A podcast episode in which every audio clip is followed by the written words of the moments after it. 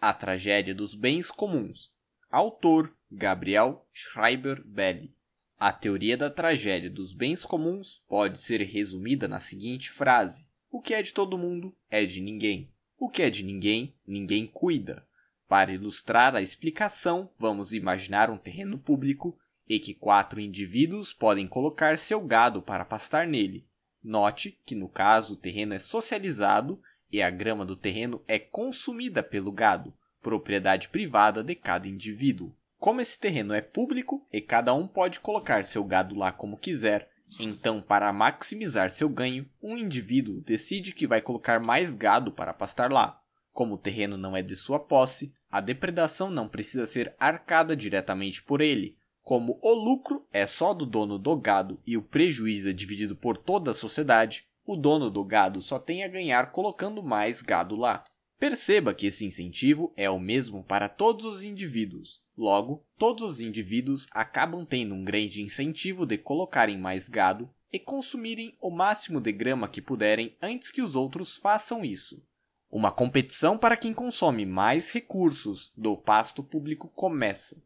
Ao deixar o prejuízo socializado e o lucro privado, o incentivo para aumentar o lucro sem arcar com o prejuízo é muito elevado e a responsabilidade que seria de todo mundo acaba sendo de ninguém. A solução estatista. Por fim, a responsabilidade por esse bem público acaba sendo do Estado. A fim de preservar esse bem, o Estado se encarrega da manutenção da grama e do licenciamento e regulação para o uso.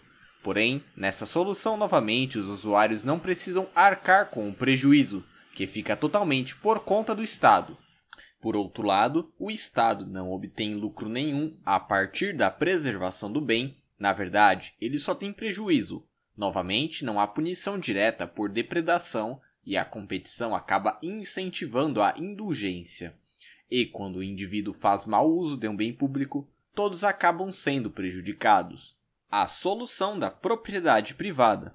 Quando cada indivíduo é dono de uma parte do terreno Cada um precisa arcar com o próprio prejuízo. Logo, há um incentivo muito grande para cada indivíduo preservar seu pasto. Afinal, essa responsabilidade é só sua e não mais socializada, e caso seu pasto seja destruído, ele não terá mais o pasto público a recorrer. Além disso, quem administra mal o próprio recurso não prejudica os outros. É, isso aqui é um micro artigo, mas dá pro gasto. Vão lá ver outros artigos na Gazeta Libertária.